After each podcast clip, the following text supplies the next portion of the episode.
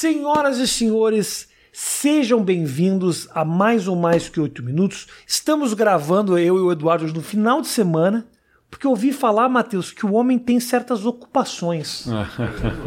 o homem é importante. Muito obrigado, meu querido, pela tua Valeu. presença. Foi Obrigado muito legal. convite. Uma Obrigado. estrutura gigantesca. Tivemos quantas seguranças aqui, Matheus? 15. 15 É, seguranças. mentira, louca, tá louco. Isso é com outros. Aqui tem uma dupla só. Tem uma dupla de. aí. Não, o pessoal veio aqui antes, é, é, é, é, veio aqui antes, saber como é que era a estrutura e tudo mais. Eu falei, poxa, não. Não, na verdade vieram pra saber que porta que me largavam. Entendi. Na verdade é isso. Pra te né? abandonar. Que é isso, é exatamente. E me largaram aqui e tô aqui. Não, não entraram na tua casa. não ainda não, sei, ainda na não. verdade, a né? qualquer momento Claro entra eles Podem pela... ter snipers Sniper. posicionados aí, qualquer momento. Mas como é que é pra ti, eh, Eduardo, andar? Tipo, você tem que. Obviamente faz parte do protocolo, andar com segurança. Nós temos aqui um fotógrafo teu. Quer dizer, tem uma estrutura quando você sai, pra, até pra bater um papo, como a gente tá Você fazendo. sabe que uma vez, logo no início do governo, que eu, eu optei por morar lá no Palácio Piratini, né? Tá. Não por interesse de morar num palácio que as pessoas podem imaginar que é uma coisa assim super é bonito, é bacana, Uhum, é legal. Mas na verdade porque morar no trabalho me facilita muito a minha vida, Tá. né? Porque onde eu, onde, eu, onde eu tinha alugado um apartamento em Porto Alegre no período anterior, ali na época da campanha, só de trânsito que eu levava para até o palácio era, sei lá, uma meia hora para ir, uma meia hora para voltar. No final das contas é uma hora no dia que Sim. perdia com De estar fazendo coisas. é, e que está sempre demandado. Então facilita muito, está lá com tudo ao acesso, documentação, espaços para trabalhar e tal.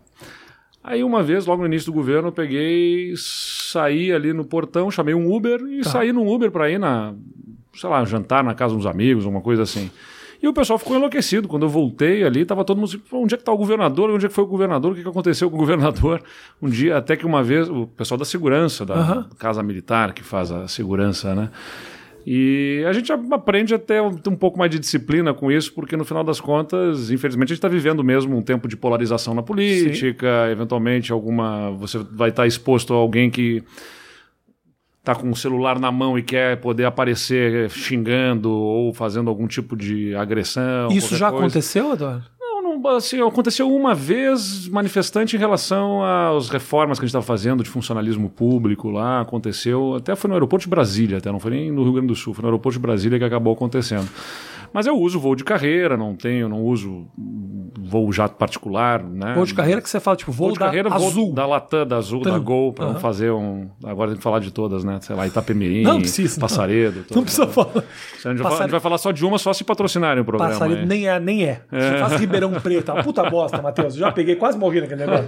Que o cara fala, ó, vai pro outro lado pra dar um contrapeso. Eu não que sei, não vou opinar porque eu não peguei. Porque senão a passaredo capota. É, mas então, não, eu uso o voo normal Hum. e, e, uma outra vez aí eu tava com roupa de academia e fui só avisar, disse, ó, meu, meu irmão e minha cunhada estão chegando aí, fui avisar ali o segurança da guarita ali do, do palácio.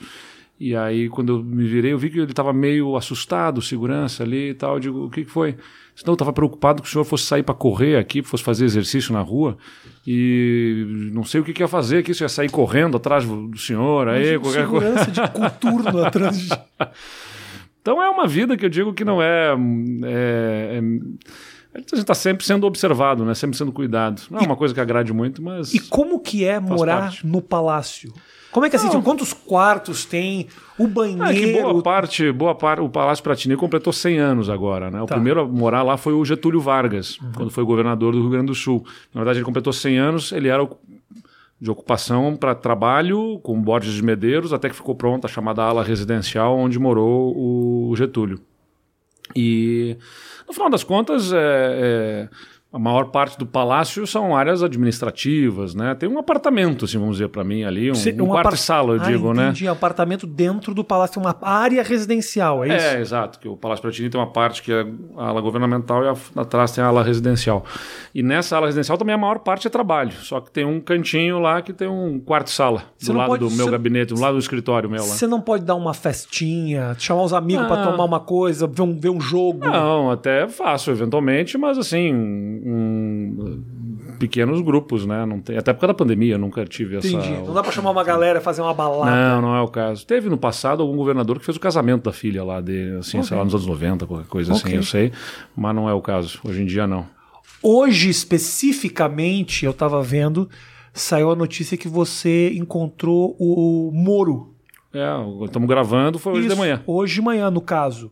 Isso essa semana, só para contextualizar um pouco como o nosso é, é gravado, deve ir pro Sim. ar a semana que vem ou a outra, mas de qualquer forma, eh, nessa semana foi que saiu o resultado das prévias, Sim, né? no final de semana anterior saiu o resultado das prévias e agora, né, estamos nesse final de semana. Onde você foi muito bem votado, inclusive. Ah, foi 45% dos votos, é, eu considero um bom resultado. Poxa. Quer dizer, claro, um bom resultado seria a vitória, né? Uhum. E a gente acreditava muito na possibilidade de vencer, havia um clima para isso, né? Infelizmente, as prévias do PSTB tiveram aquele problema de o aplicativo ter dado Sim, eu vi a história. É, deu pau no aplicativo Uhum. e a gente ficou mais uma semana, muita coisa por esclarecer exatamente o que aconteceu ali, mas também a gente respeita o resultado e No, ca- no caso, o Dória acabou sendo ah, escolhido o candidato do PSDB à presidência da República. Mas como é que funciona essa política interna do partido, Eduardo? Tipo assim, você está disputando com um cara que você mais na frente, obviamente, vai ter que apoiar ou vai ter que dar um. faz- É do teu time, como, Sim, se, como se fosse. É um time de futebol em que, em algum momento, alguém desse time vai ser um destaque Aham. Mas ao mesmo tempo você queria ser o capitão desse time. Como é que faz? Cria-se pequenas rivalidades? Como é que é a tua relação com o Dória? Mas vamos lá, né? O, é, o PSDB, desde a sua existência aí, desde 88, sempre teve candidato em todas as eleições. Em todas elas, à exceção de 2014, o candidato foi de São Paulo. né? E chegou no final do ano passado, 2020, começaram alguns integrantes aí, deputados, enfim, lideranças do partido que me procuraram dizendo assim, poxa, a gente tem que procurar uma alternativa. Observavam que o Dória tinha um problema de rejeição, é, uma dificuldade para crescer nas pesquisas, enfim, só a gente precisa procurar uma alternativa, a gente entende que a alternativa é você, Eduardo. Aí, em fevereiro de 2021, vieram a, a- foram a Porto Alegre conversar comigo, um grupo de 10, 11 deputados, pedindo que eu começasse a falar mais nacionalmente. Estavam observando o que a gente tinha feito no Rio Grande do Sul e como a gente tinha feito, né? Eu acho que é, o meu perfil de atuação política, mais no diálogo do que no, no enfrentamento que a gente vê é, hoje em dia, porque hoje em dia eu, é a época da lacração, né? Então, na política, isso também acontece e é. Faz um vídeo bombástico para falar mal de alguém, para xingar, para dizer isso, aquilo. É uma luta do bem contra o mal, né? Que se estabelece. Eu sou menos disso, eu sou mais de discutir os problemas, não. É, é claro que isso me rende menos curtidas e compartilhamentos nas redes sociais, mas é que eu acho que é o caminho correto, que pra, especialmente quem quer estar no executivo, que tem que buscar compor, entendeu? Tem que estar meio que equidistante. Você, eu não acho que quem está na esquerda é um mal a ser exterminado, nem quem está à direita, eu quero destruir quem pensa diferente de mim, é, que é uma luta do bem contra o mal. Eu, por exemplo, sento para conversar com a Luciana Genro, se, né, se tiver alguma pauta que a gente tenha convergência para discutir, que é deputada estadual lá no Rio Grande do Sul. É claro que a gente diverge muito, é claro que ela faz oposição a muitas coisas do governo, mas a gente não se trata como, ó, preciso destruir a deputada e ela precisa destruir o governo. A gente consegue conviver dentro das diferenças que a gente tem. Então, acho que procuraram dentro do PSDB alguém que pudesse ter esse perfil. Me provocaram e me disseram: você topa liderar um projeto? Digo, vamos lá, eu, eu gosto do que faço, me sinto vocacionado, vamos em frente. E aí começamos então a fazer essas articulações. Articulação é liga, conversa, chama para conversar, Uhum. vai até Sim. o lugar da pessoa conversa, para tentar Articular achar afinidades e formar grupo para ir adiante. E a gente conseguiu formar um bom movimento no partido, tanto é que, bom, São Paulo tem quatro vezes a população do Rio Grande do Sul, Sim. né? O estado. Só a cidade de São Paulo é a população do, do estado do Rio Grande do Sul inteira. E, nitidamente, a atenção da mídia, os holofotes estão muito mais em São Paulo do que no Rio Grande do Sul. Então, o governador de São Paulo consegue ter muito mais presença. O poder econômico que tem, relações, a iniciativa privada e tudo mais, acabam dando muito mais relevância, assim, muito mais espaço para ele para ser naturalmente um candidato. Aliás, se estivesse com uma boa avaliação e uma boa aprovação, não faria nem sentido fazer prévias, porque se o partido tem o governador de São Paulo, que já é é meio que, tipo, sei lá, vamos discutir o governador do estado. Vai ser o prefeito da capital ou vai ser o, o prefeito lá da cidadezinha do interior, entendeu? Não faria sentido, tendo o governador de São Paulo bem avaliado, a gente discutir e o cara ter a participação na vacina e tudo mais. Mas como isso não estava acontecendo, essa avaliação positiva, tinha dificuldades para crescimento das pesquisas, entenderam que era por bem fazer prévias para discutir dentro do partido. Bom, a gente vai para uma eleição, é momento de acirramento, da, de, porque a gente discute as diferenças. Você não vai para a eleição para discutir como a gente converge, uhum. a gente discute onde que a gente diverge, né? onde que nós somos diferentes. Então, naturalmente, você tem algumas feridas, claro, de um processo, mas que faz parte da, da, da luta política e nada que seja insuperável. Tenho convicção de que a gente conversa e busca compor agora, né? Qual que você acha que é essa, uh, esse bloqueio do público com o, o, o Dória hoje? Olha, acho que é uma questão de estilo, né? Não sei, eu acho até que em alguma parte injusta, mas acho que existe. Acho não, tenho certeza, as pesquisas mostram isso. Não é, não estou eu julgando aqui, uhum. né? Porque parece que quando a gente fala da rejeição de um colega de partido, parece que está falando mal do cara. Não estou falando mal. Não, ela existe, ela tá existe. Aí. Ela está aí, né? Tanto é que é o seguinte, uh, na eleição de 2018 e há um ano da eleição, uh, ele era prefeito de São Paulo e tinha sei lá, 12% nas pesquisas para presidente, porque se falava no nome dele para presidente, né? E agora é governador de São Paulo, tem a história da vacina e tudo mais, e tem 4%. Uhum. Então alguma coisa está acontecendo aí, alguma coisa aconteceu nesse meio do caminho. É difícil fazer a avaliação, mas é, é uma série de acontecimentos. Tem as, né, desde, desde dentro do partido, a história com Alckmin, a questão do Bolsonaro, né, da associação com o Bolsonaro.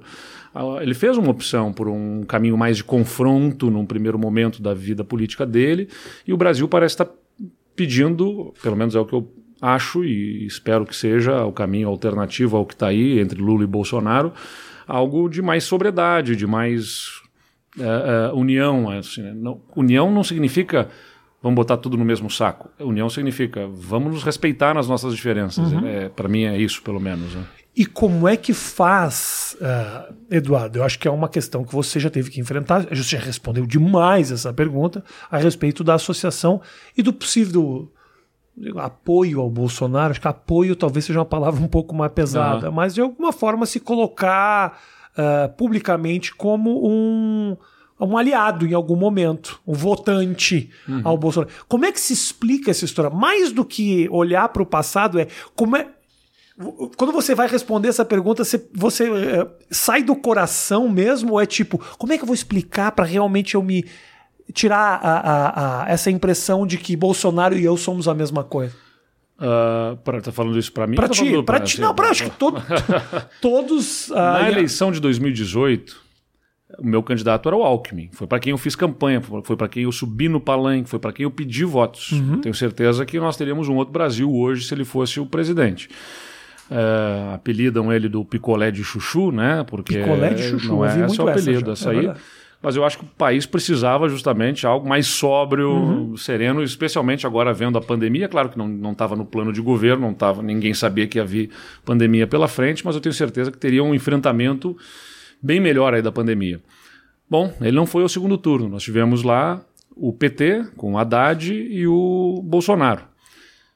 Eu, no segundo turno das eleições, afim, eu recebi é, na minha, lá no partido, lá no PSDB, todos os partidos que me apoiavam, os dirigentes partidários, né, e todos pedindo então que a gente apoiasse o Bolsonaro. E eu dizia para eles: olha, esse cara não representa o que a gente acredita, né? É, mas eles diziam, pois é, mas o outro lado é o PT, que tem os seus sérios problemas e tudo mais. Tá bem, mas apoiar um candidato né, só por, por, conta do outro lado vai, é difícil apoiar. Apoiar para mim é, é, apoiar é pedir votos e fazer campanha junto. Essa conversa existiu. Aconteceu então, essa né? conversa. Aí o que aconteceu ali foi o meu, né, a minha equipe de, de campanha ali mais próxima dizer o seguinte: nós temos um problema que é vai no mínimo haver a pergunta sobre em quem você vota. Uhum. Né? Tá bem que você não quer apoiar o Bolsonaro, mas em quem você vota? E vai haver essa pergunta: você vai votar no PT? Eu digo: não, não, não consigo votar no PT depois do que a gente viu de escândalos de corrupção e também por conta de um programa errado do ponto de vista econômico. É importante lembrar aqui: o Lula está aí andando o Brasil e dizendo do tempos áureos que viveram e esquece de contar o final da história, né? porque o final da história é com Dilma o país entrando no, na pior recessão da nossa história. 2015 e 2016 foram dois anos, mais de dois anos e meio ali que o país teve recessão a mais profunda já registrada na nossa história. Desemprego indo a 14 milhões de desempregados, 8% de recessão econômica. Então, além de, de, escândalos de corrupção comprovados, você pode até questionar como que a, a Lava Jato aconteceu, os procedimentos e tudo mais, mas houve devolução de bilhões de reais de dinheiro roubado né, dos cofres públicos. Então, tinha, tinha problema ético e moral ali e tinha um problema econômico também de um projeto que tinha levado milhões de pessoas ao, ao desemprego e à perda de renda não podia voltar aquele projeto ao poder. Bom, o outro lado era o Bolsonaro, nem por isso significava que eu apoiaria. Então eu optei por fazer a declaração do voto com as críticas. E gravei um vídeo que está lá disponível nas redes sociais até hoje, no YouTube, uh, dizendo: olha, eu vou votar, mas não me sinto representado por esse projeto nessas condições. Uhum. Uh, Você já previa de que podia dar merda? É, não, não, sei se era previsão, mas é tipo assim, o, é, o, histórico dele já demonstrava também uma série de problemas, uhum. né? Uh, e aí uh, fiz aquela declaração de votos, mas com as minhas críticas para pontuar que não era uma adesão. Assim como eu tenho certeza, eu dizia naquele vídeo, que muita gente votava no Haddad sem, sem uh, uh, apoiar a corrupção e, uhum. os, e, os, erros feitos pelo PT. Acho que teve muito eleitor insatisfeito dos dois lados. Sim. Entendeu? Teve muita gente que votou no Haddad sem concordar com o PT, com a corrupção e com o programa econômico. Teve muita gente que votou no Bolsonaro sem concordar com os absurdos que ele uhum. falava e praticava. Foi um segundo turno horroroso que eu acho que a gente tem que lutar o máximo para evitar no, nas eleições de 2022. Mas nem de longe eu fiz e nem permiti fazerem material casado, né? Tinha gente que pedia assim, tem que fazer adesivo junto. O que é um material casado? Casado é, é, é material conjunto, né? Fazer ah, Eduardo Leite que tá e Bolsonaro, qualquer é. coisa assim, né? Eu digo, não, não, não faço, é aquele não autorizo. santinho que a foto sai junto. É, assim. ou adesivo junto, ou bandeira junto, tá. sei lá. Acho até que teve gente que fez no, voluntariamente, mas eu disse, eu da, da nossa campanha não sai nenhum uhum. material casado, nenhum material conjunto. Uh, ao contrário do que fez, no caso, o Dória, que fez o chamado Bolsodória, e lá no Rio Grande do Sul também, o meu adversário no segundo turno fez, era o Sartori, o governador, fez o Sartonaro, que era o equivalente ao Bolsodória, vamos uhum, dizer assim, né, uhum. né, do Estado. Eu não fiz esse apoio, aliás, até perdi votos por conta disso, porque o Bolsonaro já na região sul do Brasil teve votos, teve, ganhou já no primeiro turno, né? No Rio Grande do Sul, se não me engano, ele fez 55% no primeiro turno já e, e, o meu adversário. Então a gente começou a eleição do segundo turno com as pesquisas indicando 60% a 40% para mim e terminei com 53% a 47%. Eu fui eh, tendo dificuldades ao longo do segundo turno por não apoiar o Bolsonaro como o meu adversário apoiava, mas eu me neguei a fazer aquele apoio daquela forma. Né? Você, em algum momento uh, aqui, falou que se sentiu vocacionado pela, pela política. O que, que isso significa e em que momento você percebeu que essa era a tua vocação? Assim, eu, eu, minha mãe, eu sou de uma família de servidores públicos, né? Meus pais são professores universitários aposentados é, pela Universidade Federal de Pelotas. Uhum. Tenho um irmão que é delegado da Polícia Federal, outro é fiscal agropecuário do Ministério da, da Agricultura. Então, o serviço público sempre teve na minha vida, né? Uhum. É, e, eu considero a política também como uma forma de serviço público. A diferença é que, ao contrário de um concurso, a gente faz o contrato com a contratação direta pelo dono, que é pelo, do, do Estado, pelo dono do, da coisa toda, que é o povo, e que nos contrata com prazo determinado. Então, eu, eu, eu sou. Eles foram admitidos pelo voto popular. Aliás, ele pelos concursos públicos e eu fui admitido pelo voto popular, servidor por quatro anos, como vereador, como prefeito, como governador é o que me realiza, é isso que eu digo. Né? Então eu gosto de política desde pequeno. Minha mãe era professora de ciências políticas na universidade. Meu pai teve atuação na política, não é um político, mas teve atuação, foi secretário municipal de educação. Chegou a concorrer a prefeito em 88, mas era assim quase que um. Porto Alegre? Em Pelotas. Pelotas, em Pelotas. Tá. Quase que um, um, candidato assim de análises políticas. O pessoal tá. brincava com ele que ele que vinha um candidato lá do MDB, uhum. vinha o candidato do antigo, né, que hoje é o PP, na, os progressistas na época era o PDS, uhum. eles estavam se enfrentando ferrenhamente lá e vinha depois outros candidatos e vinha meu pai no final fazendo uma análise política, assim, né, fazer um comentário. um comentário. Pra quem perdeu tudo, né? assiste só o meu comentário, exatamente. E ele ficou em último lugar naquela eleição lá mas, um, mas para mim uma referência. Assim, meu pai é um professor de direito da universidade, uhum. foi diretor das, das faculdades de direito, tanto na Universidade Católica quanto na Universidade Federal. Então esse ambiente em casa sempre teve muito debate político, sempre gostei desse, dessa coisa toda. E aí fui o presidente do Grêmio Estudantil no colégio, me envolvia em organizações Qual assim, colégio? não governamentais. Lá de Pelotas? Lá em Pelotas, Ah, tá, era tá uma, uma escola de, de freiras, assim. Ok, né? eu também Era- estudei em colégio é, de freira. Nossa Senhora de Lourdes. É, era lá era o Colégio São José. São José. E aí fui o presidente do Grêmio Estudantil, me envolvi em atividades voluntárias. No- quando eu era ah, ah, estudante de Direito na Universidade Federal lá, eu participava de um projeto que dava aulas de direito, de noções de direito de cidadania em escolas da periferia e tal. Aí resolvi concorrer a vereador com 19 anos. Fui um dos mais votados, mas acabei não entrando. Fui trabalhar na prefeitura como um, um assessor de um secretário. Acabei virando secretário municipal. Depois virei vereador, presidente da Câmara de Vereadores, prefeito e, bom, e hoje aí governador. Então fui me, me direcionando a esse caminho. Eu digo quando falo vocacionado porque é o que me realiza. Sei lá, não, né, não é não é um mau salário, mas não é o salário que justifica a gente estar nessa vida, entendeu? Mas o que E- exatamente é que te realiza? Eu digo, eu não estou atrás de um emprego. tô- Ah. é, me, me realiza saber o impacto que a minha ação Isso. tem na vida das pessoas. Uhum. Então vou pegar o seguinte, né? Acho que um, um exemplo que eu sempre dou, porque acho que consegue traduzir bem desse impacto. Eu era vereador em Pelotas, e aí me lembro que recebemos lá uma comitiva de mães e pais também, mas majoritariamente mães de crianças com autismo. Desesperados por conta da falta de atendimento, de falta de, de, de atenção para os filhos delas. E a criança, toda criança precisa de muita atenção, uma criança com autismo precisa muito mais atenção, né? por conta da, da natureza dela. E, e não tinha nenhum tipo de atendimento e elas demandavam algum centro de atenção para essas crianças. Eu, como vereador, ajudei elas a constituir um projeto para fazer um centro de atenção ao autismo e acabei virando prefeito.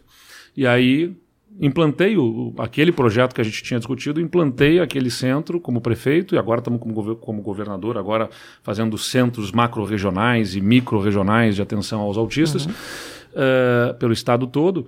Mas o bacana que eu queria dizer é o seguinte, que aquelas mães que eu encontrava assim, aflitas, nervosas, eh, até um pouco agressivas, porque estavam irresignadas né, com, a, com a falta de atenção que tinham, não tinham para onde dirigir seus filhos.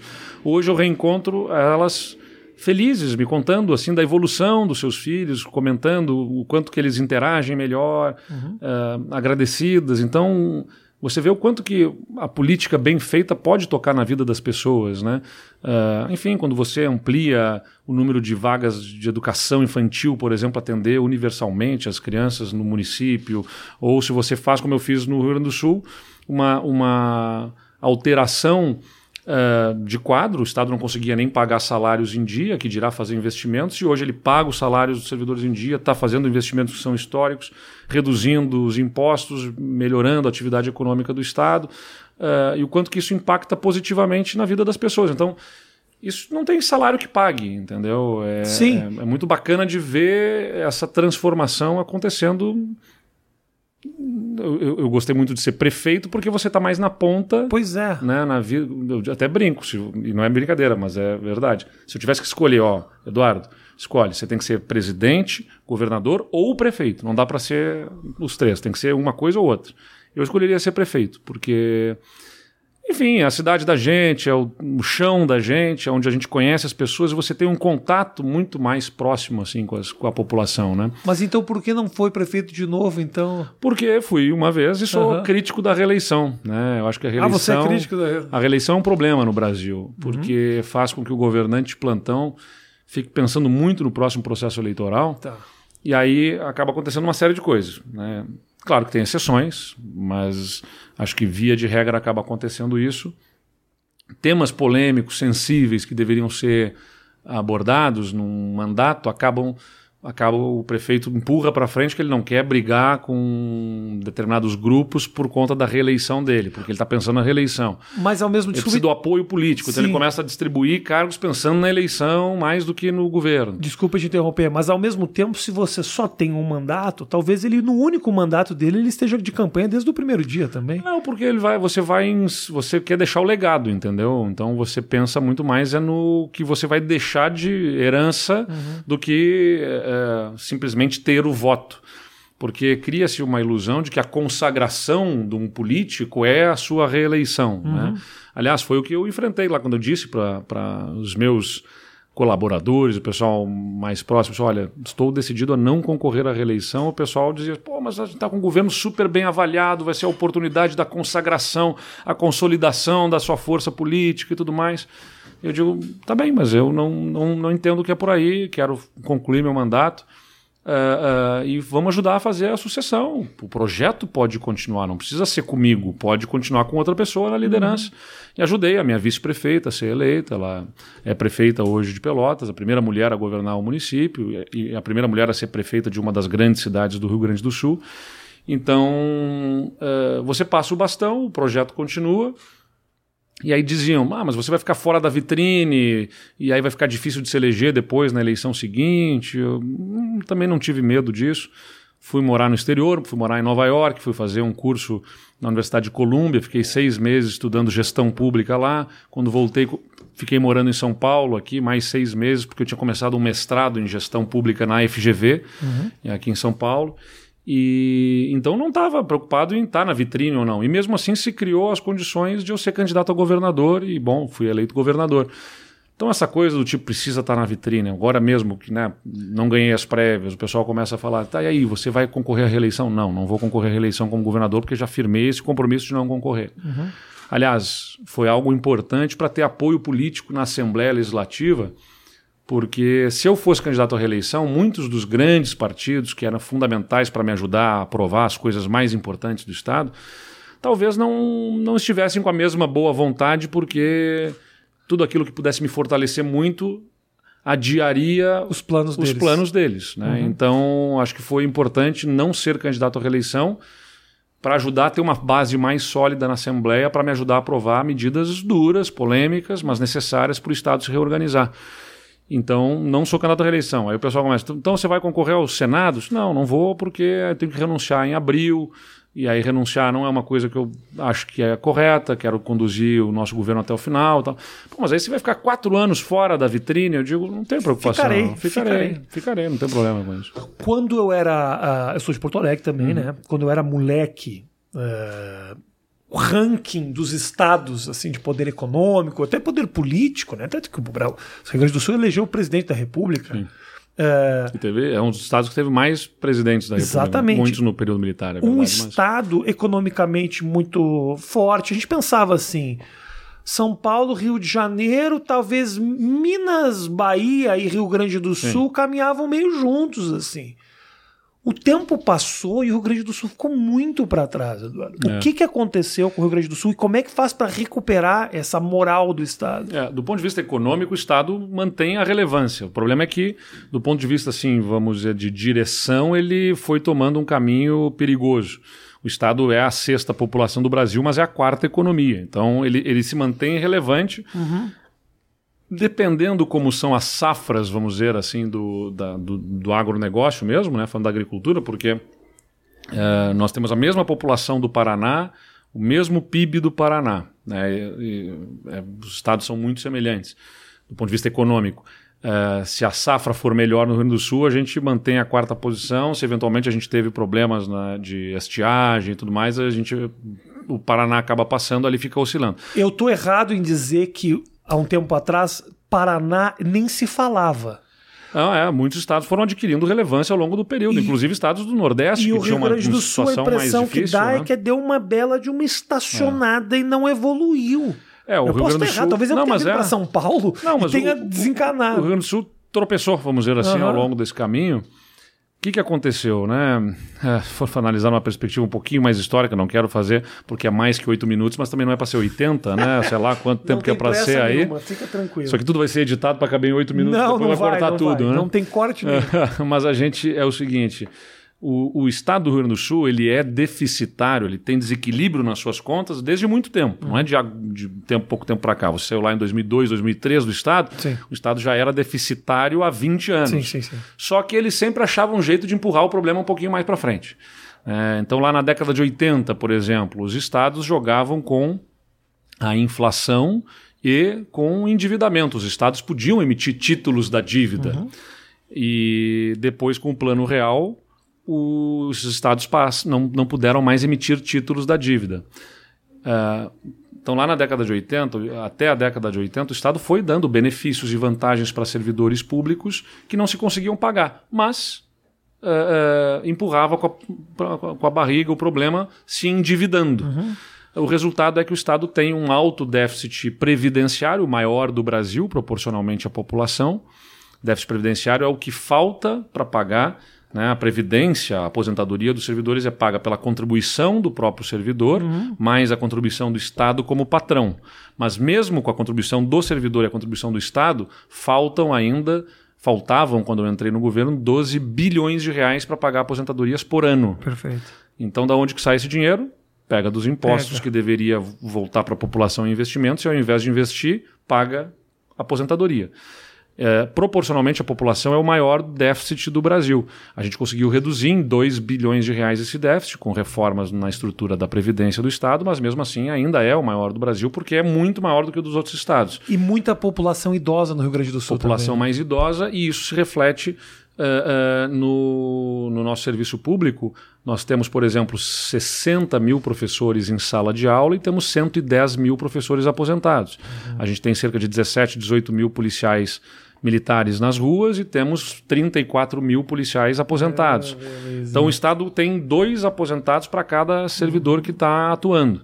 Por isso que esse déficit é um grande problema. Então a gente tem os, os dois problemas. O déficit previdenciário me consome boa parte da arrecadação e a dívida que foi constituída historicamente para ir empurrando esse problema também consome outra parte da arrecadação, a ponto de que o Estado não está pagando a dívida, está uhum. buscando aderir a um chamado regime de recuperação fiscal uhum. com o governo federal para poder uh, ganhar tempo para voltar a pagar a dívida numa escadinha. Ele deveria pagar em torno de 4 bilhões de reais por ano de dívida com a União e não, não consegue pagar. Então, isso já faz desde 2017 que não está pagando. Né? Ah. Então, o Estado errou nas tomadas de decisão ao longo do, de, das últimas décadas. E, e, o que aconteceu foi que o Estado começou a perder capacidade de investimento, ele, come, ele começa a ter dificuldade de fazer contratações, uh, ele começa a ter dificuldades de uh, competir com outros estados, porque se ele não tem, se o dinheiro está indo para pagar aposentadoria e para pagar dívida, é o dinheiro que deveria estar tá financiando obras em estradas, uhum. obras para tornar o Estado competitivo e que não está acontecendo. É o dinheiro que devia estar tá financiando a educação e que não está acontecendo. As escolas começam a ter precariedade, saúde. começa a saúde, começa a ter problemas. Eu assumi o governo, os hospitais estavam por três meses sem receber os pagamentos, os municípios por seis meses sem receber pagamentos na área da saúde o por meu parte pai, do Estado. Meu pai foi secretário da saúde do Rio Grande do Sul. Ah, é? 95, 96 no governo Colares. Ah, então foi um pouquinho antes, porque é um... ali já era Brito. Então é... foi. Colares foi até 94. No, desculpa, 95 não, era, era eu tava na, Não, antes, eu tinha 15 anos. Isso era 91, é, eu acho que era. Pode ser. E, e ele tinha, eu me lembro, o orçamento dele para saúde e meio ambiente, que na época era Secretaria Sim. de Saúde e Meio Ambiente, SSMA era 3%. Ah. E realmente uma grande parte do, do, do, valor. Tinha uma lei com nome, eu não me lembro qual era o nome, se era, se era uma lei local, mas que dizia que não podia passar de uma certa porcentagem o gasto com funcionalismo público. É. E sempre estourava é. esse gasto. É, eu não sei daquela época qual era a lei, hoje em dia é a lei de responsabilidade fiscal, né, que a gente tem, que é de 2001. Uma lei tinha então, uma mulher, não lembro qual era o nome. É, mas o que a gente, o que a gente tem de, de de situação é essa. Bom, eu entrei no governo com essas dificuldades, aí é o que eu dizia já na campanha. Olha, se o Estado tem boa parte da sua despesa na folha de pagamento, não adianta a gente dourar a pílula aqui dizendo que a gente vai resolver o Estado economizando energia e combustível e tudo mais, que é importante também, né? Eu estou dizendo isso porque a pegada toda da discussão é, é, acaba sendo politicamente só, oh, vamos economizar o número de carros, vamos economizar na energia, apagando as luzes e diminuindo o número de estruturas e tudo mais. Tá bem, é legal, é importante fazer isso uhum. também. Só que é, é, é, muito pequeno o impacto disso na estrutura do Estado. A maior parte da despesa está na folha, está na folha de pagamento, está nos salários. Então não tem como você resolver o Estado sem tratar da previdência e das carreiras do serviço público. Então a gente teve que fazer reformas que eram muito duras lá. Uhum. Teve manifestação, 10 mil manifestantes na frente do palácio, quando a gente foi votar as reformas, mas a gente aprovou. Então, por exemplo, os servidores lá tinham, como tem na maior parte dos estados, mas que já está sendo revisto. Alguns estados já fizeram essa revisão, outros ainda mantêm, vão ter que rever. Algo que já acabou no plano federal na década de 90, que são os benefícios temporais, as vantagens temporais. O que, que é isso? São os anuênios, triênios, quinquênios, que é a cada três anos os servidores tinham 5% de aumento automático. A cada 15 anos, mais 15% de aumento. A cada 25 anos, mais um percentual lá, dependendo da carreira de cada um. Uhum. Ou seja, independentemente da performance do servidor, independentemente da economia estar indo bem ou não, independentemente da receita do Estado estar aumentando Tinha ou não, aumento. os aumentos já estavam programados, que não era o aumento que o servidor reclama de querer reajuste, era uma vantagem. Era, uhum. ó, completei três anos, 5%. Depois mais três anos, mais 5%. Uhum. E assim aumentando a despesa com a folha, mesmo que o governador não tivesse tomado a decisão de dar aumento nenhum. A gente tirou tudo isso, acabou, não tem mais isso para todos os poderes, para o Judiciário, para o Ministério Público, para Tribunal de Contas, para a Assembleia, para o Executivo, para ninguém mais tem esse tipo de vantagem. Ah, exerceu por cinco anos uma gratificação, se aposentou, levava a gratificação junto. Então o sujeito tinha sido diretor da escola, tinha sido um assessor na secretaria, seja lá o que for, por cinco anos ele incorporava aquela gratificação, levava para a aposentadoria. Isso não tem mais. Ah, claro que é duro, são coisas antipáticas. Então, é que... isso. Essa, essa que eu imagino que deva ser o grande dilema né, de você administrar um Estado, por exemplo. Essas decisões não são populares. São não, necessárias, claro. mas é. não são populares. A própria discussão a respeito da reforma da Previdência, ela era polarizada num extremo Sim. que você falava, não, só um pouquinho. A impressão que dá para quem tem um conhecimento básico é queremos tirar o dinheiro dos velhinhos, é. mas ao mesmo tempo puxa vida, mantemos a corrupção, mas tiramos o dinheiro Sim. dos velhinhos. Sim. Parecia algo muito simples, assim. É difícil de você conseguir explicar, né? É, é muito mais fácil. Parece que esses são os ambientes ideais para as fake news, para os memes, para tudo isso, porque. Poxa, são, são, são aqueles que trabalharam a vida inteira. Você tirar uma, uma grana, obviamente, Aí tem uma, uma série de outros questionamentos a respeito da reforma da Previdência. Quando aconteceu essa discussão toda para mim era: será que o Bolsonaro, será que essa turma vai ter uh, condições de tocar o dinheiro dos milico, por exemplo? Sim. Era a minha Eu falava: é. é. vamos ver se vai chegar nesse ponto. Porque se ele tocar nesse dinheiro também, eu falo: porra, é. aí eu entendo. Bom, aí tem um negócio que foi só o Rio Grande do Sul fez reforma da Previdência para os militares igual a dos civis. Né? Todos os outros estados fizeram, porque o que aconteceu na, no plano federal? Essa decisão Pros, aí é difícil. É, é, e, e, exato. E a gente fez com. Por isso que eu estou dizendo, não é só o que a gente fez, mas uhum. o como a gente fez. Então, o que, que acontece? Lá a gente fez a reforma da Previdência dos servidores civis, semelhante à reforma federal, com alíquotas indo de 7,5% até 22%. Por que, que é essa escadinha? Porque é o seguinte, a cada valor do seu salário vai incidindo um percentual. Uhum. Então, o sujeito que ganha lá 30 mil reais, que está no topo da carreira do serviço público, lá na última faixa dele está pagando 22% de contribuição previdenciária para pagar previdência. Né? Só que para os militares, a reforma feita pelo governo federal era de 10,5% linear. Então, Sim. o que acabaria acontecendo é que coronéis pagariam menos, aposentados pagariam menos do que estavam pagando, que já pagava 14% no Estado. Cara, isso é muito absurdo. Aí, isso foi feito no plano federal é e foi absurdo. feito na maior parte dos estados, seguiram a mesma reforma federal. No Rio Grande do Sul, nós nos insurgimos e dissemos: não, nós queremos fazer a mesma dos civis, 7,5% a 22%. E aí, como foi né? essa. Aí teve uma batalha judicial tudo mais, mas a gente conseguiu no STF STF a decisão que dava a condição, de não, o Estado tem o direito de fazer a sua reforma. E aí aprovamos na Assembleia Legislativa. E fizemos com um diálogo, que não, o que não quer dizer que gostaram, naturalmente. Né? Uhum. É importante dizer que para os servidores que estão em atividade significou até contribuição menor, né? mas para os que estão inativos significa uma, uma contribuição maior. Por que, que é menor? Porque o servidor que está tá em atividade, o soldado da Polícia Militar que está na rua, pagava 14% sobre o seu salário. Então, o soldado da Polícia Militar que anda ganhando, entra ganhando 4 mil né, reais na Polícia Militar, ele, ele pagava os 14% e agora ele paga 7,5%, 8%, 9% e tal, nessa primeira faixa. Diminuiu a contribuição. A alíquota média dele fica 10,5% ali, fica 10% ali. Mas os que ganham mais vão pagar mais uhum. contribuição previdenciária. Na verdade é isso. Então é mais justo, inclusive, na distribuição do peso. E o servidor inativo, que, que tinha uma faixa de isenção, estou entrando numa parte técnica Não, aqui, daqui a pouco vai virar um seminário eu esse negócio aqui. E tô, eu estou entendendo. Você facilitou. É para aqueles que ganhavam pouco. É, a parte polêmica é especialmente para os inativos, porque o que acontece?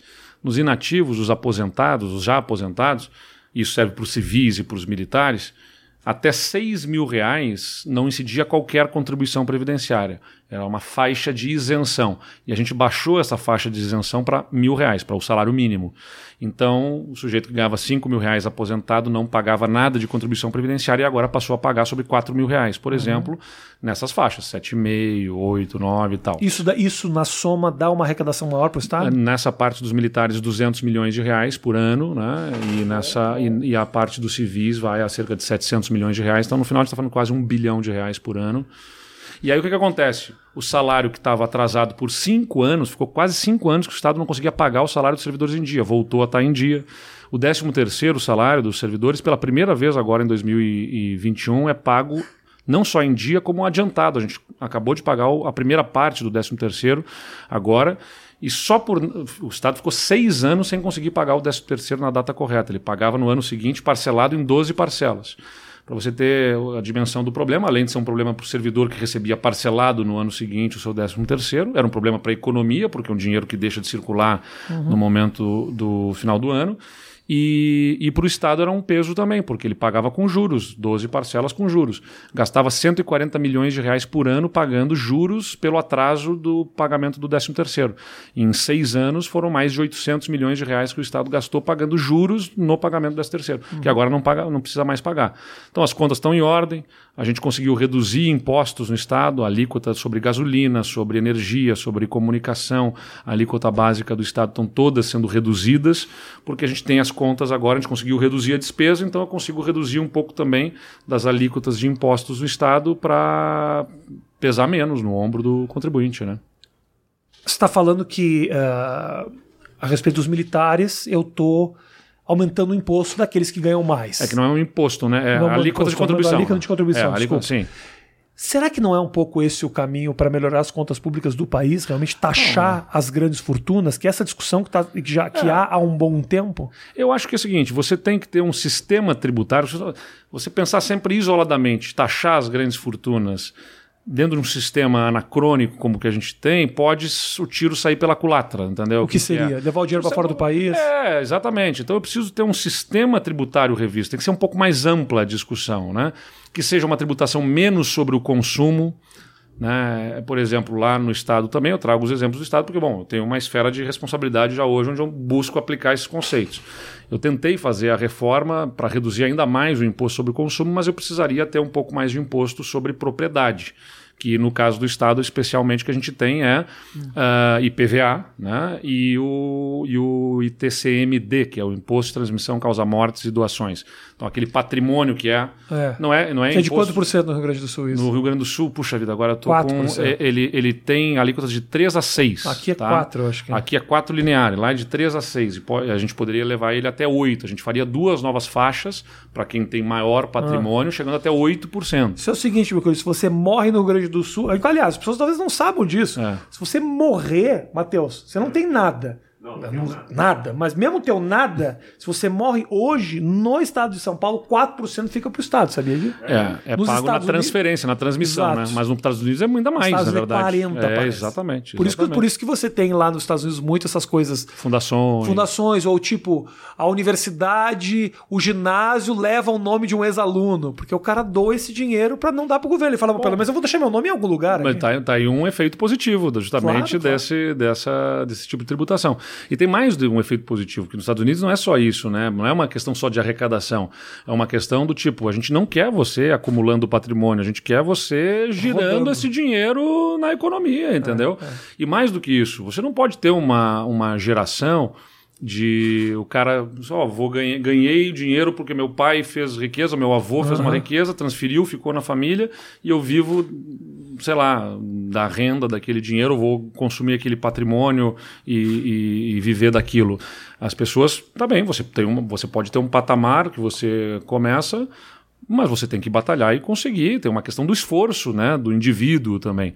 Tem uma questão conceitual toda aí por trás uhum, também, uhum. né? além de uma questão arrecadatória. Eu acho que é importante isso estar tá claro. Ah, não. Aqui, aqui no Brasil o cara senta no dinheiro as próximas gerações estão tranquilas para sempre. É, e 4% de um grande patrimônio, 6% de É, você tem uma série de problemas também no imposto de renda aqui da pessoa jurídica é menor. Então, na verdade, quem tem grana mesmo consegue fazer um planejamento tributário para pagar menos imposto do que o cara assalariado, e né? mais. Proporcionalmente, eu estou falando, Quanto né? mais né? dinheiro, porque assim, eu já fui, eu já fui um quebrado, uhum. Eduardo. Uhum. Hoje eu moro nessa, né?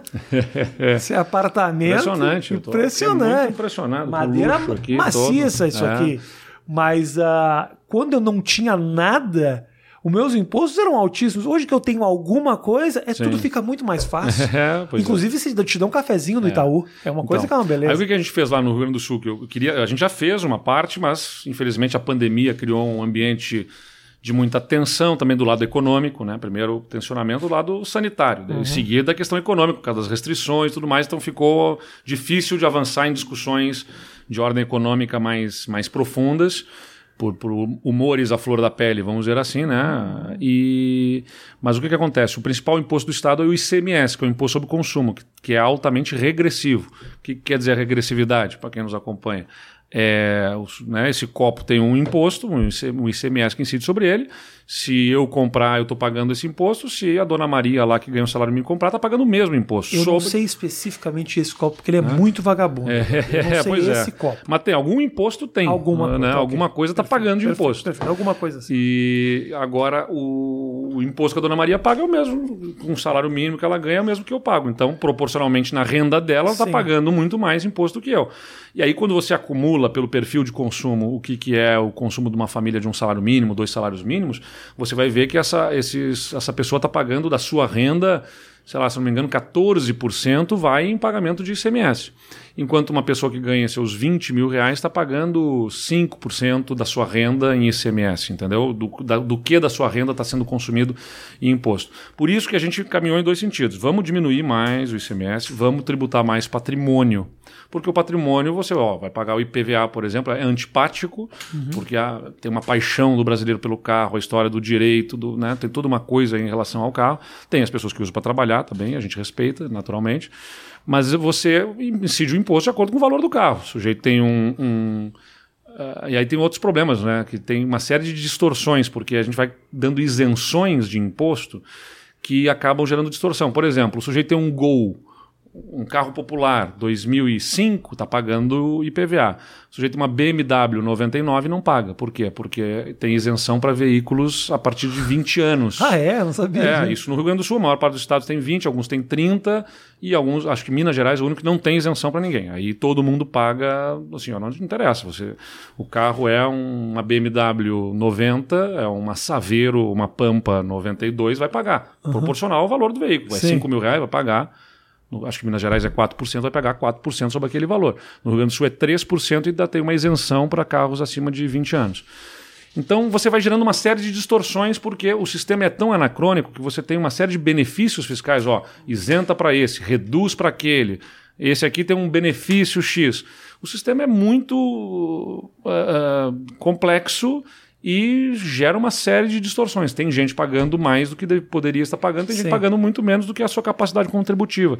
Mas quando você vai fazer a revisão disso, quem vai pagar menos não se mobiliza e quem vai pagar mais sai gritando. Então, toda tentativa de uma reforma tributária é sempre muito difícil, né? uhum. né? muito difícil de avançar no Brasil. E no Rio Grande do Sul, o que a gente fez, além disso, então a gente não conseguiu avançar na questão da tributação a maior para patrimônio, mas mesmo assim a gente avançou numa outra direção que a gente queria fazer e que começa a ser feita a partir de agora do final do ano, que é devolução de imposto para as famílias de baixa renda. O pessoal está pagando mais imposto do que deveria, de acordo com a sua capacidade contributiva. Então a gente criou um programa diferente, lá novo no Brasil, mas que está inspirado no que é a proposta de reforma tributária que tramita no Congresso e que tem dificuldade de avançar que é um cartão que a gente está distribuindo para as 460 mil famílias de mais baixa renda. A gente está falando aí de 1 milhão e 200 mil, 1 milhão e meio de pessoas, está quase 10% da população gaúcha, é, mais de 10% da população gaúcha, que está no Bolsa Família, que está nas faixas mais baixas de renda. Uh, que vão receber nesse cartão de compras do Estado, é um cartão de débito, entendeu? Uhum. Uh, vão receber 400 reais anuais a título de devolução de imposto, fixos. E mais de acordo com a emissão de notas no seu CPF, vai carregando ainda mais esse cartão. Ah, então ela recebe já 400 sim, reais. Sim e mais o que, de acordo com as suas compras, ela tiver de consumo. Então, se você é quebrado do Rio Grande do Sul e falarem assim, quer CPF na nota, queira. Sim, porque vai, vai acumular. realmente vai, vai voltar acumular. isso é. aí. Aliás, criamos mais outra coisa que é também a devolução aí para todo mundo, não é só para os quebrados, é. É, é, ou para quem tem algum tipo de problema financeiro. Quebrado é a pior maneira de, quebrado, de me né? referir. Né? Exatamente. Desculpa aí. É. Eu não sou o cara. É mas eu, eu, erro né? De, eu erro nos meus termos, é. às vezes. E a gente fez a, também o Receita Certa, que é se você emite nota, você vai ter, além de possibilidade de participação em sorteios, que são feitos pelo Estado, é uma forma de estimular né, a, a cidadania fiscal, que é como a gente chama. Recebe também uma parte de, de volta de acordo com o aumento da arrecadação do Estado. É um cashback. Enquanto nós estamos falando disso, eu estou pensando numa coisa, Eduardo. Você. Uh tem. Uh, essa audiência desse, desse, teu, desse nosso programa vai ser baixíssima. Mas essa, assim, ó, posso. Posso, seminário de. Posso te falar? para as pessoas verem, você vai ficar impressionado como, como uh, chegaram até aqui. Mas eu acho interessante que, assim, uh, você explica em termos, em números, você explica. Você explica num mundo que ninguém está se explicando mais é. direito. As pessoas estão sempre é. gritando. Isso me incomoda então, muito. Então, é isso que eu quero te. É difícil. Eu, eu, fico, eu fico sempre. Só, desculpa fazer eu, um parênteses, mas é só para dizer o mundo de hoje, todo mundo, tudo tem que ser 140 caracteres ou 15 segundos de um stories. Pô, as coisas são mais complexas do que isso, entendeu? É isso que eu tô falando, é por isso que eu tô falando, eu não tenho que se preocupar é. com isso, porque de verdade, uh, uh, eu acho que falta espaço hoje em dia, porque você, você falou assim, que eu não sou da discussão, eu não sou do grito, eu não gosto do meme, quer dizer, eu não gosto não, eu não vou Sim. atrás dele, eu não busco ele, e eu acho que tem um espaço para quem quer falar, que quem quer contar essas histórias e fazer o povo entender. Talvez as coisas não sejam muito simples. Sim, sim, a sim. verdade. Tem que saber explicar é também, né? Quanto mais simples é, mais fácil é de descontextualizar, ah. mais fácil é de criar mentira. Ah, terreno fértil pro, pro populismo, Exatamente. né? Exatamente. é a resposta fácil. O né? populismo é simples. Claro. A fala do Bolsonaro é simples, a fala do Lula é muito simples, sim. gera identificação, gera conexão, mas adivinha só, às vezes para você mandar num país, num estado, numa cidade, não, as coisas não são simples. É. E explicar essas coisas da tributação, às vezes é importante porque as pessoas entendam isso. Agora, como é que você convive vendo tudo isso? Vendo esses caras ganhando espaço e ao mesmo tempo você é. sendo esse esse político que gosta de explicar como as coisas são mesmo, por mais difícil que elas sejam. É, eu acho que é o seguinte, né? Política é a arte de engolir sapos também, né? Uhum. digo que o meu estômago já é um brejo de tantos que a gente tem que engolir, de tantos sapos que a gente tem que engolir. Alguns dizem que tem que a, a arte de tomar elixir de brejo para para poder engolir okay. sapo, é um pouco isso. Assim, você tem que ter consciência de que não existe e nem deve existir, na minha visão, ruptura, entendeu? A, a nossa política é muito messiânica, né? uhum. né? Sempre se espera um salvador da pátria, sempre se espera o, um, um, mito, o Messias, que vai resolver todos os problemas. Vamos botar o fulano lá e ele vai resolver. E às vezes até os próprios políticos se convencem disso. Né? Eu vou entrar lá e vou romper e vou virar essa chave para ser absolutamente diferente no final das contas, é sobre empurrar na direção correta, né? garantir evolução, mas você não vai resolver todos os problemas. Então você tem que escolher bem quais são as suas prioridades, o que, que vai ter mais impacto e fazer esforço para colocar naquela direção. No caso do Rio Grande do Sul, meu problema é: o Estado gasta mais do que arrecada. Eu preciso fazer reformas para dentro do Estado e preciso melhorar a performance da minha arrecadação de que não seja com aumento de impostos para poder equilibrar essas contas e retomar a capacidade de investimento. Isso vai me exigir olhar nas despesas, isso, isso, uhum. isso. Vou ter que enfrentar esses problemas aqui. E bom, eu vou ter que formar uma base para isso. Aí que eu digo que política é a arte da gente conviver entre os diferentes, como você faz dentro de casa. Uhum. Um casal tem que fazer concessão um para o outro, certamente você faz dentro de casa eu só faço isso. Só ela faço. faz alguma concessão para você, Rafinha? É, mas ela, alguma coisinha ela faz, né? É, é Vamos difícil. abrir um, com a parte de conselheiro Eu sou muito leão aí na rua, mas é? em casa é, é, um gatinho. Choro, choro. Ontem eu falava para ela: você vai parar de me amar, é. você vai encher o saco da minha cara, você não vai mais me aguentar. E ela falava: imagina, eu te amo tanto. Não, não. Eu sou... pois é, um casal tem que fazer Entendi. um para o outro gestos para conseguir conviver. Um Sim. tem que fazer para o outro coisas que não gosta tanto, Sim. esperando que o outro também faça na sua direção coisas que não gosta tanto para poder conviver. Poxa, se um casal, se uma família precisa fazer isso, É óbvio que uma sociedade complexa como a nossa, com tantas diferenças, também tem que ter um nível de tolerância, de concessão. E concessão não estou dizendo politicagem do tipo, ó, vamos entregar dinheiro, cargos e tudo mais. Estou falando no sentido qual é a agenda que você representa. É, o deputado X lá, não é um cara, eventualmente, que eu goste, não sou da agenda dele, da pauta dele, mas eu vou pedir apoio dele à minha agenda. Eu preciso fazer, aprovar essa reforma da Previdência. Eu preciso que ele me ajude. Eu preciso que ele faça uma concessão à agenda que eu represento.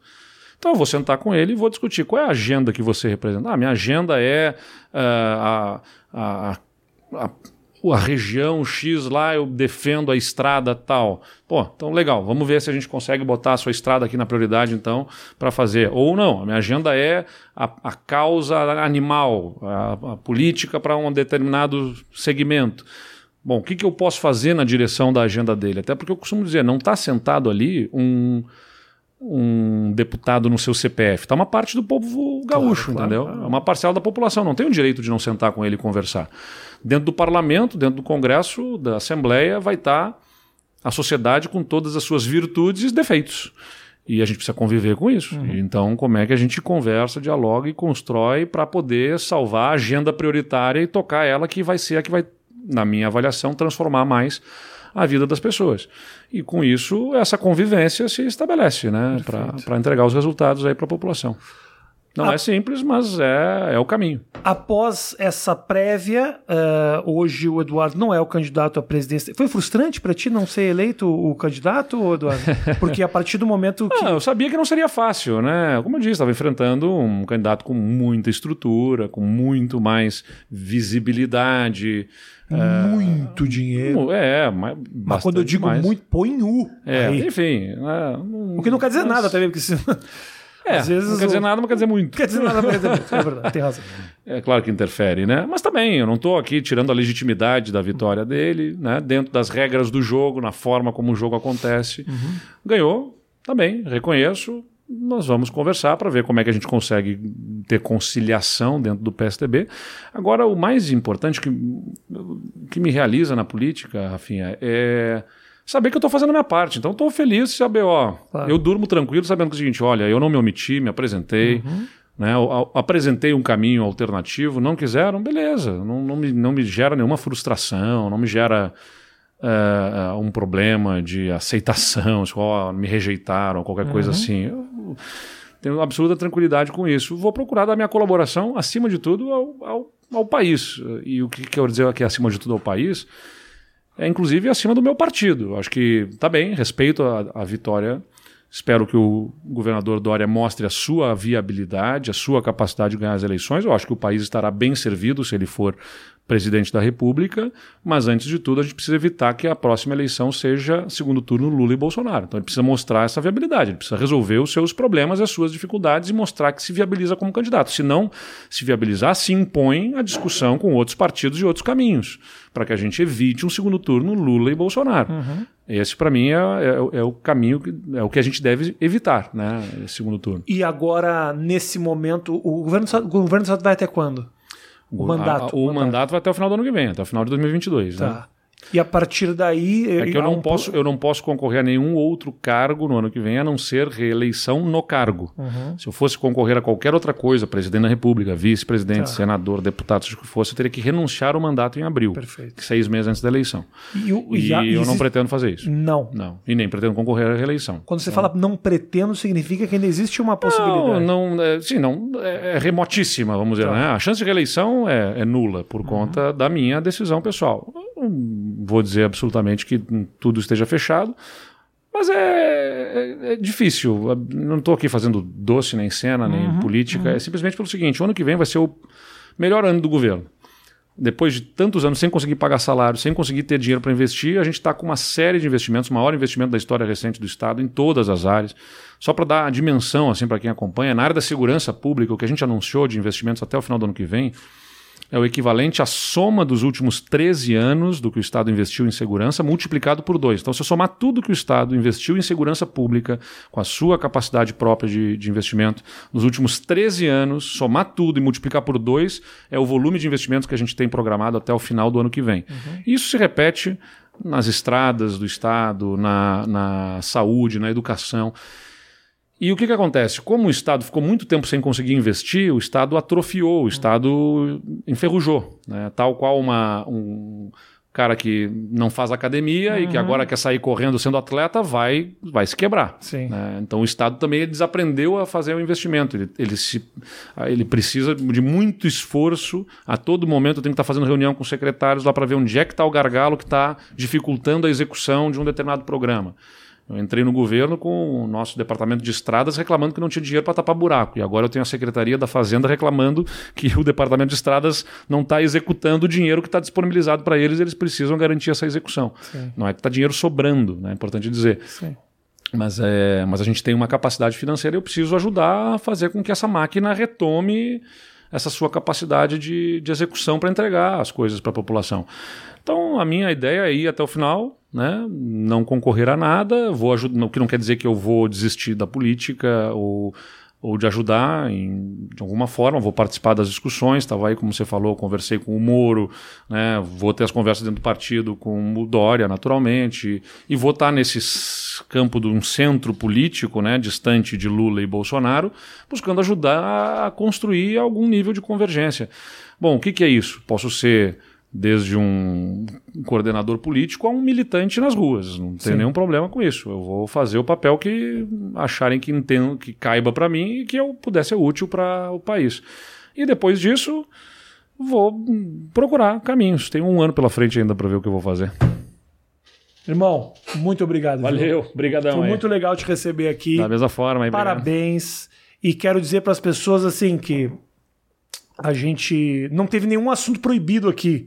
É que tem coisas de fora o íntimo que realmente não é absolutamente de curiosidade nenhuma minha, acho que não acrescenta em absolutamente nada. Eu só quero te dizer, em todo aquele momento eu acompanhei a história, de você falar da tua homossexualidade e eu achei eu ouvi muita canalice. Eu sou do Rio Grande do Sul, eu Sim. sei do lugar onde você saiu. Eu sei uhum. como. É o Peninha que dizia lá assim: ó, o cara é do Texas. Aquele assim, é, é, assim, é o Peninha que dizia. O Rio Grande do Sul ele é. Pô, eu vim de lá, minha educação toda, minha cabeça abriu muito quando eu cheguei em ah. São Paulo, porque eu vejo, começo a ver as coisas de uma outra forma. E você ter feito isso da maneira que ter feito e, e publicamente, independente de qualquer crítica que você recebe, não, porque votou no Bolsonaro, eu sei Sim. que é um movimento é. dificílimo naquele lugar e Sim. foi do caralho isso. Obrigado. Não, é, não foi uma pergunta, mas eu vou, vou colocar, acho que é importante dizer sobre isso, né? Era uma decisão tomada que eu falaria sobre isso é, até o final do meu mandato. Uhum. Não buscando holofote político, ao contrário do que algumas pessoas podem pensar, acreditar. E eu realmente até achava que a maior parte das críticas viria justamente de um campo mais à esquerda do que até da direita, como acabou acontecendo. Uhum. Embora também, quero deixar claro aqui, teve muito acolhimento também de lideranças da esquerda. Né? Vou citar, acabei de falar a Luciana Genro aqui, a, a deputada, a ex-deputada Manuela Dávila uhum. também, por exemplo, fizeram Legal. referências elogiosas, né? o que demonstra até a nossa capacidade capacidade de convivência.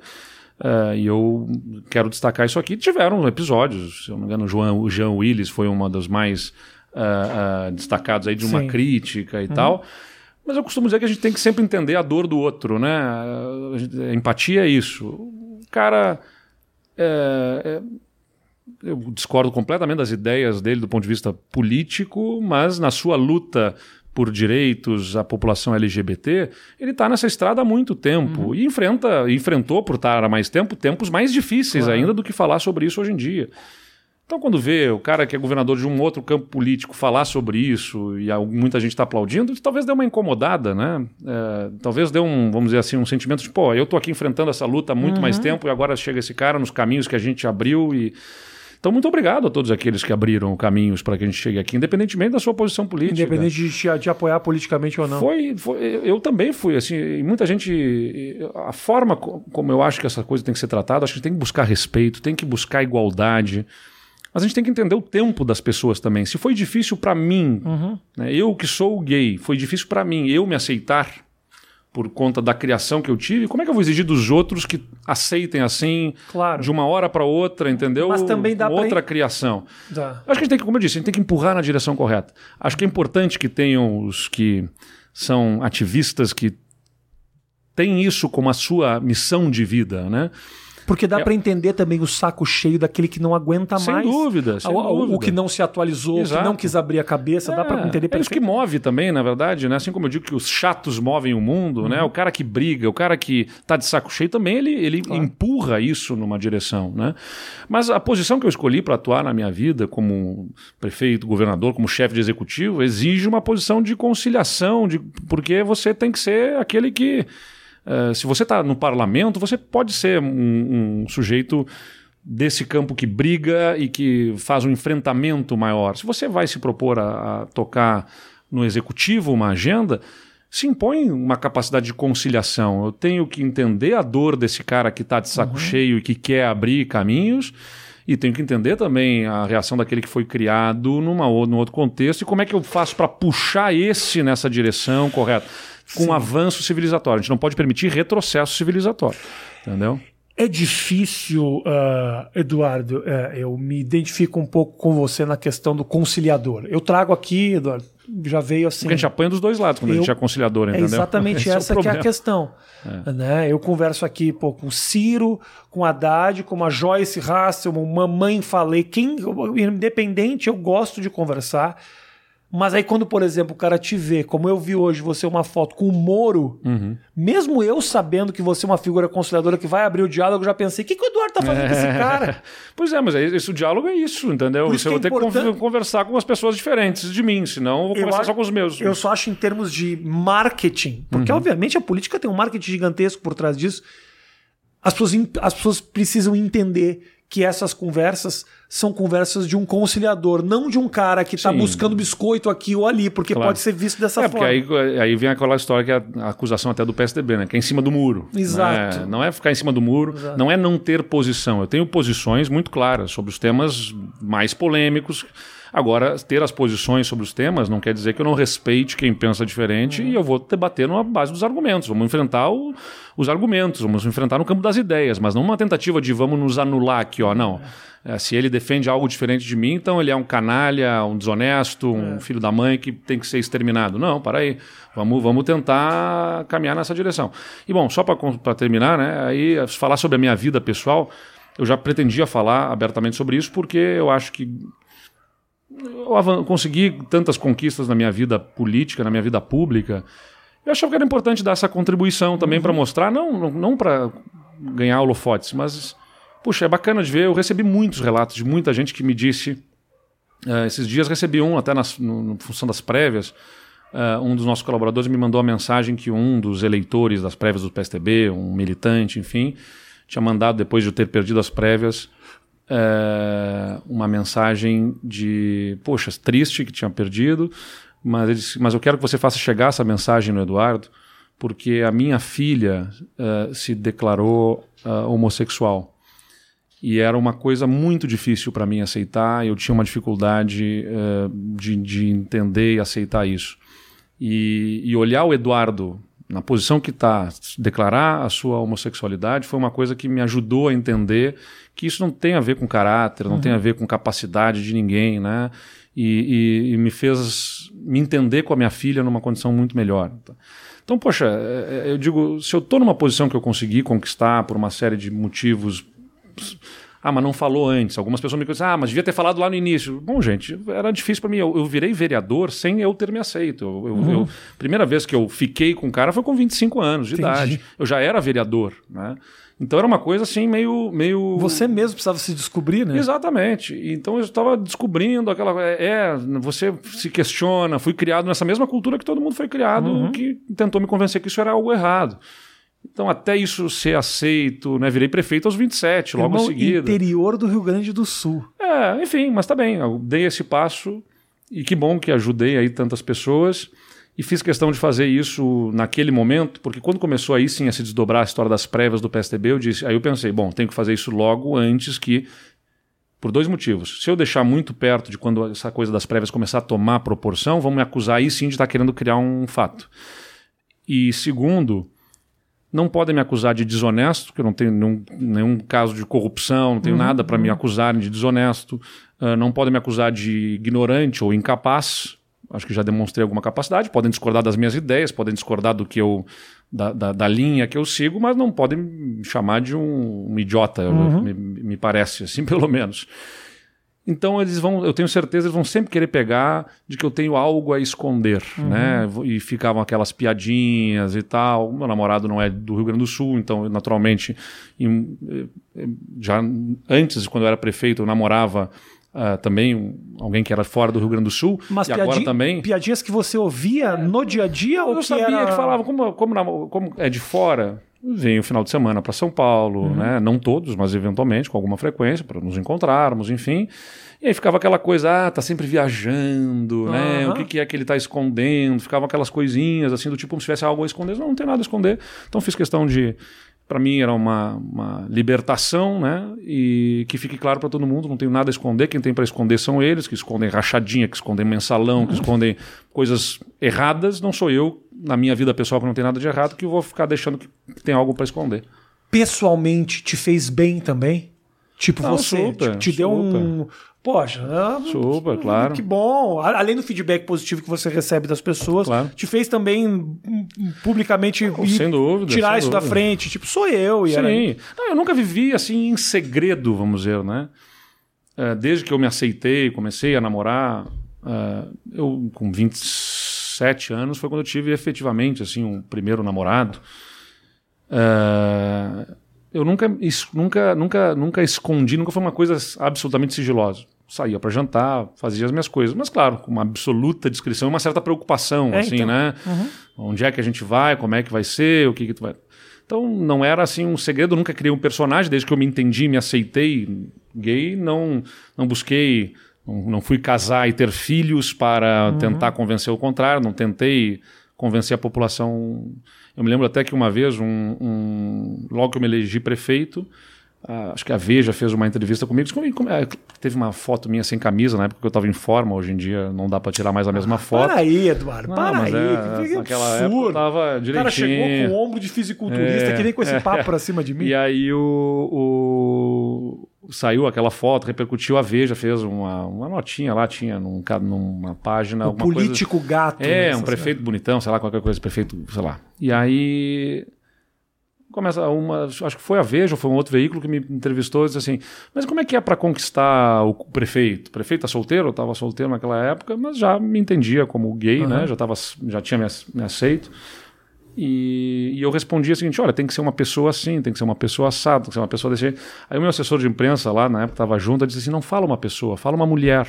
E eu digo assim, deixa que eu sei o que eu estou fazendo, entendeu? Tipo, no... nunca tinha tido a conversa com ele a respeito da minha vida Entendi. pessoal, e nem ele sabia, mas certamente ele já sabia dos rumores que tinham, então claro. então ele tinha preocupação de tentar contestar aquilo, né? Para que aquilo não fosse assunto. Eu digo, não, não vou porque eu não vou criar um personagem, entendeu? Pessoa... A única vez que um jornalista me perguntou frontalmente isso foi logo depois também disso, uma jornalista local do Diário Popular, lá em Pelotas, perguntou: tem muita especulação sobre a sua sexualidade. Como é que você lida com isso? Então não foi uma pergunta frontal, na verdade, né? foi uma pergunta meio lateral, né? Foi uma maneira de fazer a pergunta frontal e deixar você se embananar. É, exatamente, elegantemente é. ali, talvez, né? E aí eu digo assim, olha, eu lido com a tranquilidade. Não falo sobre o assunto porque não é um assunto. A uhum. minha vida pessoal não é um assunto. Chateado né? fica meu namorado, você tinha que ter dito. Exatamente, podia ter sido isso. Se eu tivesse o teu talento, tinha de, do, do, humor, teria respondido. com o humor dessa ia ser muito é, bom. Exatamente. Mas naquele tempo ainda estava pisando Sim. em ovos ali, né? Boa. Sobretudo. Mas absolutamente tranquilo, feliz Legal, e, que bom, e que bom né, amigos de mais idade, assim, tenho amigos com 50 anos que me dizem, que são gays, que me dizem, poxa, como teria sido mais fácil a minha vida se aos 18 anos, quando eu tinha 18 anos, um governador tivesse declarado uhum, gay, né? É, então.